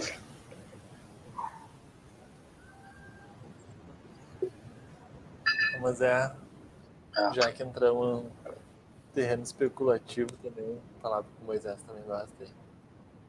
Uh, nesses tempos, o Bruno Latour, que também é um filósofo que influencia o pessoal do transe, ele deu uma entrevista, falou uma coisa, assim, uma frase bem impactante, assim, que acho que repercutiu, né, que ele compara o Brasil de hoje à Espanha da, da Guerra Civil, né, 1930. Uh, ah, porque ele diz que, enfim, na Guerra Civil Espanhola, tudo que ia determinar o que seria o século XX estava colocado ali, né? Então ele fala que o Brasil seria esse lugar hoje, né? Porque ele concilia o problema da extrema direita, do fascismo e o, a crise climática estourando, né? Como fenômenos que até podem se retroalimentar. Uh, e, e daí pensando, né? Uh, sobre essa urgência, assim, de não, daí o, daí o Latour ele fala, então, tipo, que se o Brasil encontrar uma solução, né, ele, uh, ele tem que lidar com esses dois problemas e se ele encontrar uma solução para si mesmo, ele encontra uma solução para o mundo, né? Então, tem até o, o Eduardo Sterzi, que é um professor, crítico literário que eu gosto, ele falou que a gente tinha que devolver a questão para eles, né? E falar, bom, se vocês não salvarem o Brasil, então a gente leva o mundo inteiro pro, pro buraco. Uh, coisa que a gente abordou aqui ao longo do cenário. Mas, enfim, a questão acho que tu tocou agora é que uh, a gente pensa sempre, né? Quando isso passar, não vai passar, né? A gente tem que encontrar saídas assim, né? Mas também responder. Acho que uma coisa que fica é. Tu mesmo falou, né?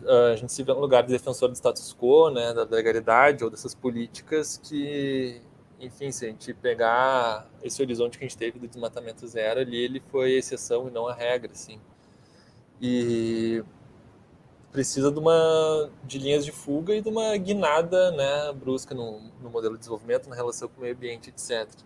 Então, nisso eu queria te perguntar do, do a esquerda nos Estados Unidos está falando muito no Green New Deal, né? A, a ala do Bernie Sanders, da Alexandria Ocasio-Cortez, e inclusive conseguiram arrancar compromissos do Biden né, no próprio Estados Unidos, assim. Mas queria ver se tu acha que faz sentido pensar num Green New Deal, ou não sei como a gente poderia chamar isso no Brasil. Sei que já existem iniciativas, eu que não estou tão bem informado assim. Mas, enfim, quando finalmente uh, Bolsonaro sair no poder, ou que tipo de agenda a gente pode começar a construir que não seja só uma reconstrução dessas políticas, que é o mínimo, mas uh, avançar, não sei falando um plano de reflorestamento extremamente arrojado, uh, em coisas que, que, tragam investimento público, também lidando com um cenário de escassez, assim, né? Mas que tipo de agenda forte é possível criar, né? Uh, vislumbrando a urgência e o tamanho do esforço que vai ter que ser feito quando parece que a gente finalmente conseguir sair das cordas.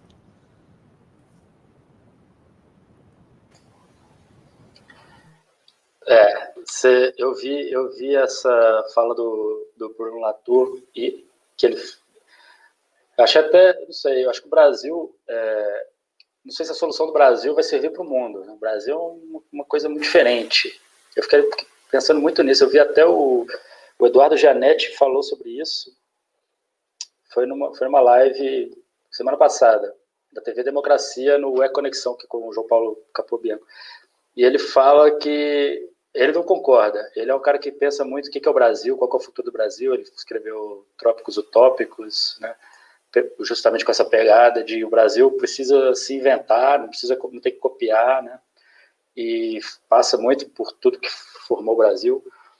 Eu também, eu acho que eu concordo um pouco com ele, assim, do que que é, de que o Brasil, a solução que o Brasil tem para si, talvez não seja a que vai ter para o mundo é, principalmente que eu estou falando mais de desenvolvimento mesmo e de, de é, qual é o é, como a gente vai levar a vida, qual é o modelo de, né, de é, formação cultural e de uso dos, dos recursos que tem e de da cultura que, que, que, que tem, que mantém, que como, como isso vai se transformar no, no no dia a dia das pessoas. Acho que a, O Brasil ele é, ele é muito diferente de, de muitas coisas.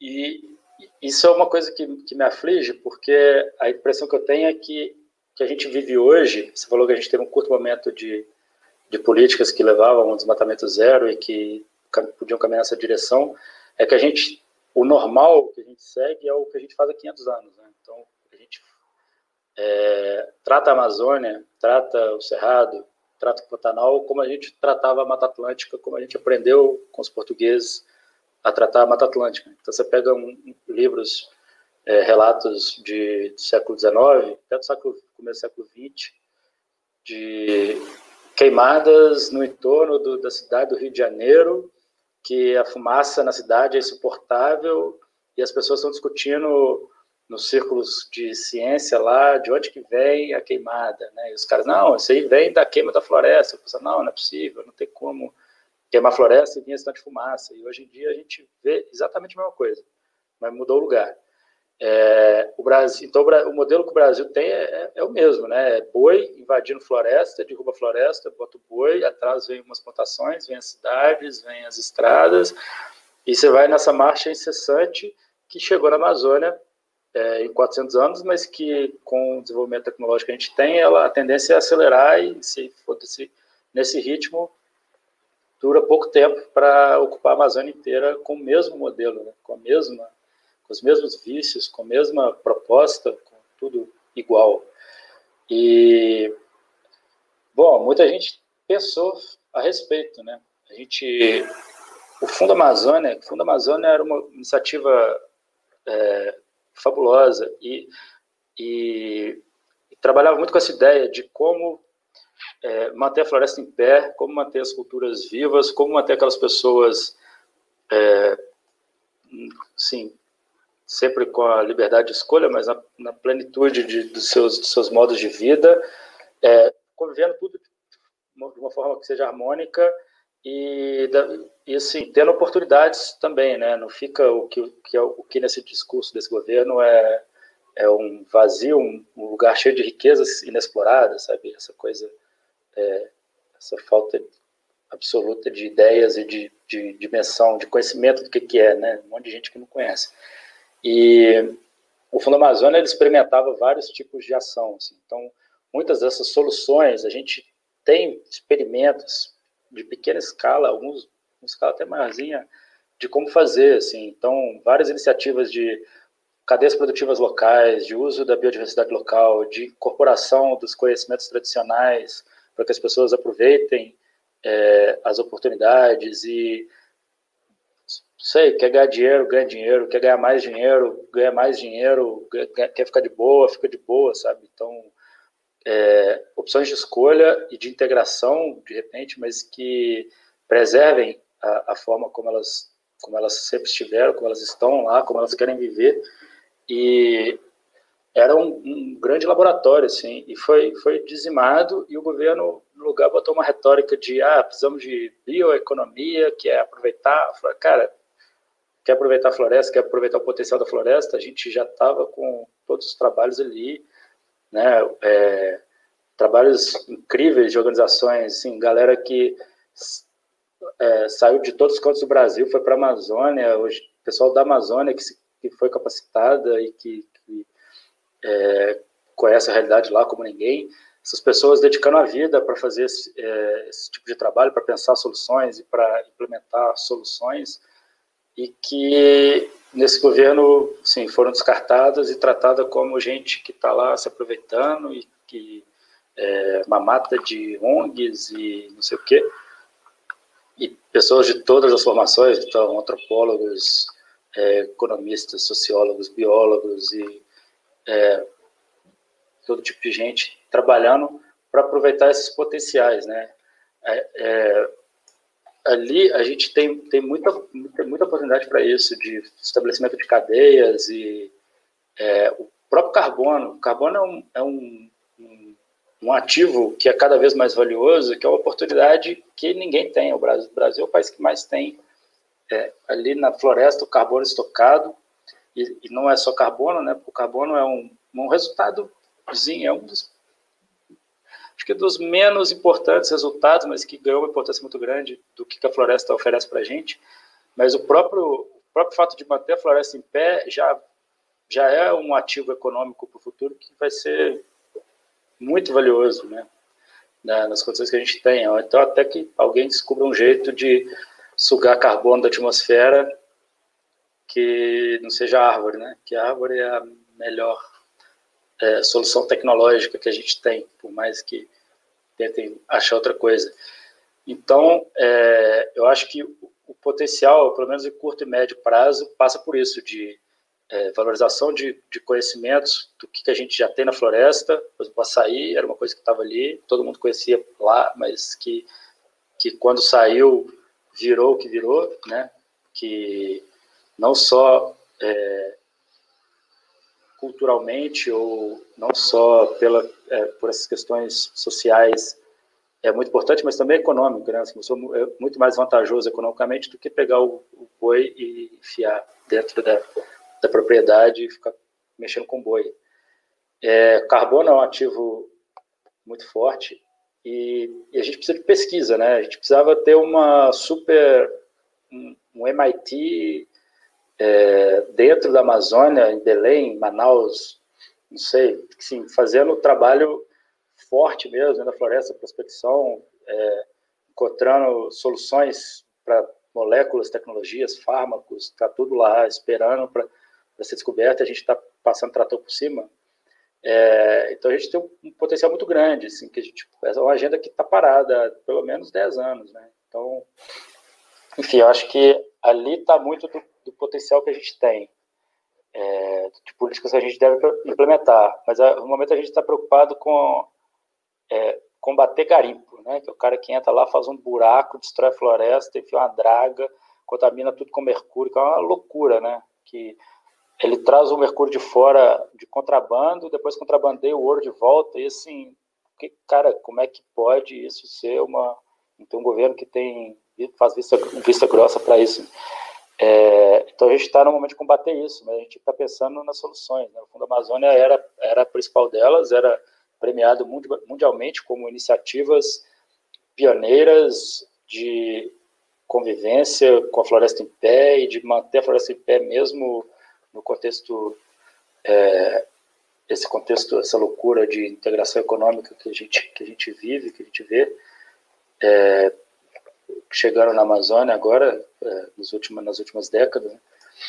E aí você falou muito de restauração, acho que a restauração, é, a gente tem a oportunidade de restauração aí fora da Amazônia, né? A Amazônia tem, tem uma porção na Amazônia que precisa de, res, ser restaurada mesmo, porque ali já já entrou num processo de ruptura no, no, no onde tem o arco de desmatamento leste e sul, que já, já quebrou o ciclo, ciclos de chuva, dos rios voadores ali locais, tem um problema local climático muito forte.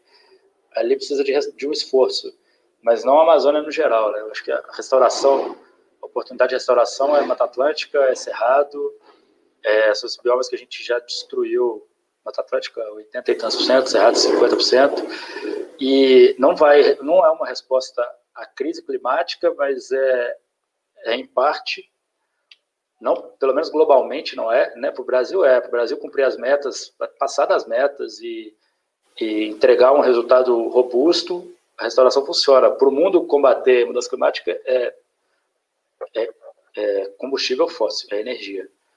Mas é uma oportunidade muito grande também de, de, de trazer essas soluções também que, que para a Amazônia funcionaram, de trazer, porque a gente tem que a gente tem de área degradada, abandonada, é, sabe, lugar que não, não produz nada e gente sem terra precisando trabalhar e gente sem assistência técnica criando boi e porque não sabe fazer outra coisa, porque não foi capacitado. A gente tem um potencial muito grande de, de restauração, de reflorestamento e principalmente de é, promoção, sabe, de políticas mesmo que, que ativamente ensinem as pessoas novas formas de produzir comida, e de lidar com a terra, de produzir serviços ambientais, de produzir água, de estocar carbono, são coisas que num, num médio prazo vão estar muito valorizadas e que o Brasil talvez seja o país que mais pode aproveitar essa onda. Né?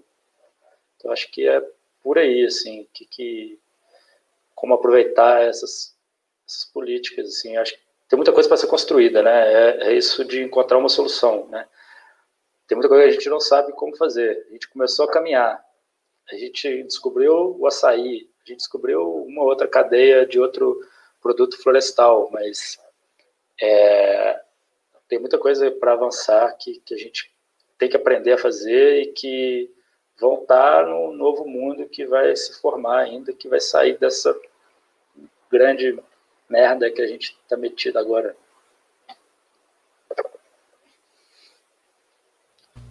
André, eu tô assim abismada com tanto de informação que tu tá trazendo, assim, acho que é, é, muita coisa que a gente já vinha há bastante tempo querendo tratar no transe, acho que é um tema bem caro para bastante gente uh, no canal, que uh, acho esse tema bem importante, falar sobre o meio ambiente, e acho que uh, hoje, quando a gente pensou em começar a falar de queimadas, surgiu um mundo, assim, né, de assuntos, e aí a gente acabou falando de muita coisa e tu ficou sozinho, assim, né? Foi quase uma sabatina do André do Transe. então, uh, quero te agradecer, mas também deixar um espaço agora. A gente está com o tempo né, finalizando da, dessa conversa e uh, dizer que, assim, se teve alguma coisa que acabou ficando de fora desse debate que tu acha que é importante ser tratado, né? A ideia era começar falando de queimadas mesmo e é isso, girou e a gente veio parada né, em outras em tantas coisas. Uh, mas é isso, de deixar esse espaço para umas palavras finais aí, dizer algo que tu acha que a gente não tocou no, no tema e tu acha importante. Ah, eu que agradeço. É, infelizmente, a Eliane não veio para dar um, um, uma ênfase mais forte nessas questões, né, de, das questões indígenas também, que também também daria para a gente falar bastante coisa e não, e não, não, abordou, das próprias questões dos povos tradicionais, assim, né, do sentimento é, dela ali, né, que está no campo, que está ali, eu já, eu tenho três anos que eu saí da Amazônia, morava dentro da, de uma reserva de desenvolvimento sustentável lá dentro, é, muito próximo das comunidades, agora já estou um pouquinho distante, acompanhando uma questão mais macro, né, e, enfim, dá uma desafogada, né? Falar bastante coisa que, que fica engasgada às vezes. Foi, foi bem produtivo. Acho que queimada, a gente podia falar muito de queimada, mas acho que queimada ela é meio que um sintoma dessa coisa toda, né? Acho que é, é quando junta tudo, quando junta é, questões climáticas locais com questões de gestão, com falta de é, visão de futuro, com desprezo pelo, pelas coisas do país, pelos, pelo patrimônio do país, por quem está vivendo lá e por tu, todas essas coisas. Acho que a queimada ela, ela é só o que fica mais evidente que se manifesta, embora seja uma coisa catastrófica e só quem está lá perto sabe a dimensão, a loucura, o desespero que é estar tá no meio de uma queimada e ver as coisas se perdendo e ainda mais com a, com a possibilidade de que isso se torne cada vez mais frequente. Então, eu acho que mesmo é, não aprofundando muito assim na, na questão das queimadas, daria para falar muita coisa, mas é, acho que a gente, o, no, numa visão mais abrangente, a gente, a gente abordou bastante coisa, né? E é isso. Eu acho que é, foi muito legal, acompanho muito o trânsito, conheço boa parte da galera. Pessoalmente, só conheci o Guilherme no, no meio da rua, no carnaval lá no Rio. O cara apareceu. E, e é isso, já acompanho o trabalho de várias pessoas do trânsito também há muito tempo e, e pessoas que, que, que, que, né, que flutuam em volta e tal, que estão sempre participam e são parceiros e tal, galera forte do Sul, principalmente, e e é isso, foi um prazer. Legal pegar esse. É, muitas vezes a gente está falando muito com nicho, e eu sei que vocês têm um público que é um pouquinho mais deslocado dessas questões, que não está muito nessa questão ambiental.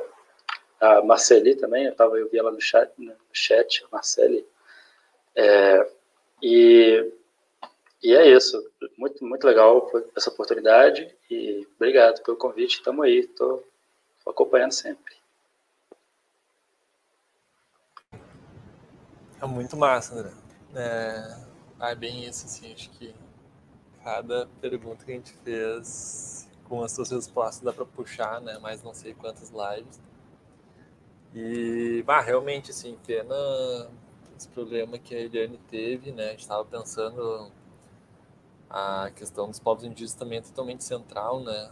Uh, caminha junto, assim, e também nos desafios, né? Tava falando que o Ricardo Salles vai ter uma semana decisiva, né? E aqui também, né? Ontem era para ter sido o julgamento do marco temporal, a gente acabou não entrando muito nessa questão, né? Mas o, enfim, a tese dos ruralistas, né? Que é o, uh, enfim, o principal vetor hoje, assim, de, de ataque aos direitos dos povos indígenas passa pelo marco temporal e o Fux simplesmente tirou de pauta, né? E também que a Eliane é do Mato Grosso, né? E, e, pega os três biomas, né? Pantanal, Cerrado e, e Amazônia. Teria sido muito massa, mas com certeza vamos pensar em outra oportunidade que a gente quer muito conversar com ela, assim. Foi um prazer, acho que é a primeira vez que a gente tem a oportunidade de conversar mais, assim, e tu com certeza vai voltar aí para trocar mais ideia com a gente no trânsito. Daí, aquela coisinha chata, né? A gente pede para quem está assistindo dar a curtida ali, né? É, acompanhar o canal, assim. E no mais é isso. Agradeço mais uma vez a tua presença, André. Sempre um prazer te ler, hoje te ouvir, assim, né? Seguir conversando. E acho que é isso. Estou esquecendo alguma Esqueci coisa. todos também. os protocolos feitos já da noite. André, muito obrigada. E desde já fica o convite para tu voltar para a gente trocar ideia. Obrigado, obrigado pela, é, pela oportunidade, estou à disposição. E aí, eu só queria dar mais alguns recados, fazer só o jabazinho. À vontade. O, a gente vai lançar amanhã, na organização que eu trabalho, um podcast, que é um podcast ficção. Eu já convido todo mundo a ouvir, mas ele fala sobre é, a espécie de golfinho mais ameaçada do Brasil, e isso extrapola muito para questões de política pesqueira, que é uma coisa que está muito fora do radar da mídia hoje, mas que a boiada está passando.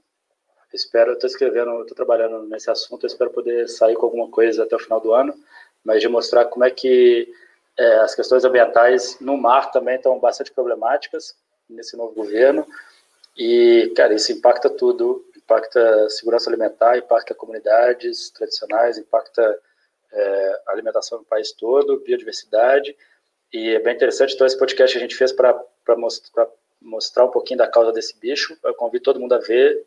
A partir de amanhã, o primeiro episódio. É um esforço muito grande, muito, ficou muito legal.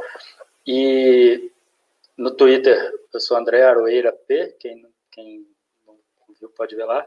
E, e essa live de terça-feira que vai falar, um, vai falar bastante de, é, do, do, das eleições dos Estados Unidos, como é que isso influencia no clima, e como é que isso influencia no futuro do Brasil, que eu acho que assim essa questão macro é importantíssima, tudo que a gente faz de alguma forma está dependente do que vai acontecer ali, eu acho que vai ter um, uns ganchos é, bem legais, vai ter muita coisa interessante para acompanhar. O, ah, o podcast, obrigado, o podcast é chama Toninhas, a extinção do golfinho invisível. É um bicho que ninguém nunca, ninguém nunca vê, muito difícil de ver, é muito tímido, discreto, assim. Então, é, Toninhas, a extinção do Golfinho Invisível, a partir de amanhã, todos os podcasts, a gente está num esforço muito grande de levar a mensagem da Toninha. Então tá, André. Valeu. Obrigada aí a todo mundo que acompanhou com a gente. Boa noite, pessoal. É nóis. Falou. Valeu.